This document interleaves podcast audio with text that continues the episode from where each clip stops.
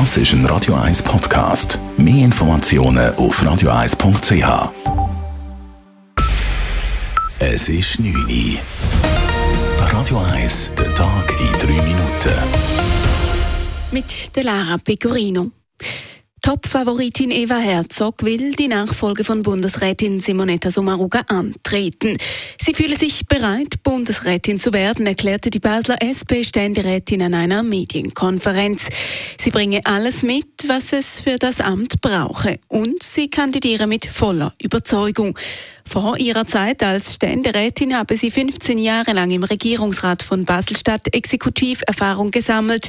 Diese Erfahrung würde sie nun gerne in die Landesregierung einbringen, so Herzog. Es gebe derzeit viele Krisen, für die es Lösungen brauche. Ich würde es großes Privileg erachten, hier einen Beitrag leisten zu können. Im Bundesrat, für die Menschen in diesem Land, für unsere Kinder und deren Kinder. Ich habe großen Respekt vor diesem Amt. Ich fühle mich aber bereit. Ich glaube, sagen zu können, ich bringe mit, was es dafür braucht. Damit kandidieren für die Nachfolge von Simonetta Sommaruga bereits drei Personen offiziell. Neben Herzog sind dies SP-Ständerat Daniel Josic und die Berner Regierungsrätin Evi Alemann. Wie der Blick berichtet, wolle zudem auch die jurassische Ständerätin Elisabeth Bohm-Schneider für die Nachfolge kandidieren. Morgen in einer Woche entscheidet die SP-Bundeshausfraktion, ob sie mit einem reinen Frauenticket in die Wahl gehen will oder auch Männerkandidaturen zulässt. Das eidgenössische Außendepartement EDA hat Anzeige gegen Unbekannte erstattet. Hintergrund ist die überraschende Ukraine-Reise von Bundespräsident Ignazio Cassis im Oktober. Die geheimen Reisepläne wurden wegen eines Informationslecks in den Medien bekannt. Wie das Außendepartement gegenüber der Westschweizer Zeitung Le Temps erklärt, habe das Leck die Sicherheit der Schweizer Delegation in der Ukraine gefährdet. US-Präsident Joe Biden und Chinas Präsident Xi Jinping haben derweil ein persönliches Treffen vereinbart. Sie kommen am kommenden Montag am Rande des G20-Gipfels in Indonesien zu ihrem ersten bilateralen Treffen seit Bidens Amtsantritt zusammen. Das teilte das Weiße Haus mit. Die Zusammenkunft fällt in Zeiten besonders angespannter Beziehungen beider Länder.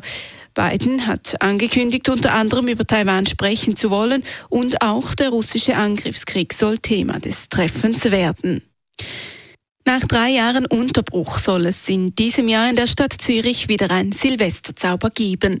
Dabei ist laut einer Mitteilung von Zürich Tourismus auch wieder ein großes Feuerwerk geplant. Solche Feuerwerke sorgten in Zürich zuletzt für Diskussionen. So wollen Grüne und SP das Feuerwerk am Zürichfest verbieten. Die Diskussion sei auch Zürich Tourismus nicht entgangen, sagt Sprecher Uli Herr. Trotzdem werde es zum Jahreswechsel wieder ein Feuerwerk geben. Nichtsdestotrotz müssen wir auch wir uns die Frage stellen von der Nachhaltigkeit. Darum unter anderem haben wir auch den ganzen Anlass klimaneutral zertifiziert. Und für uns ist es natürlich auch ein wichtiges Thema. Und ja, wir schauen, wie das weitergeht mit dem Thema und sind natürlich offen für welche andere Alternativen. Der Zürcher Silvesterzauber lockt jeweils rund 150.000 Personen aus dem In- und Ausland an. Radio 1, Wetter. Auch in der Nacht bleibt es klar, später kann sich dann auch Hochnebel bilden. Der bleibt auch morgen Freitag Vormittag mit einer Obergrenze um die 1000 Meter. Später löst sich der Nebel dann aber auf und es gibt ziemlich sonniges Wetter. Es ist frisch am Morgen bei um die 2 bis 4 Grad. Durch den Tag gibt es maximal 11 Grad. Das war der Tag in 3 Minuten.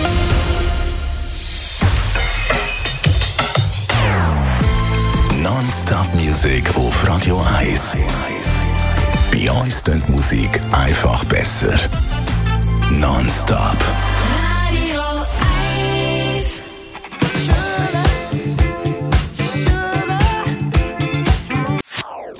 Das ist ein Radio 1 Podcast. Mehr Informationen auf radio1.ch.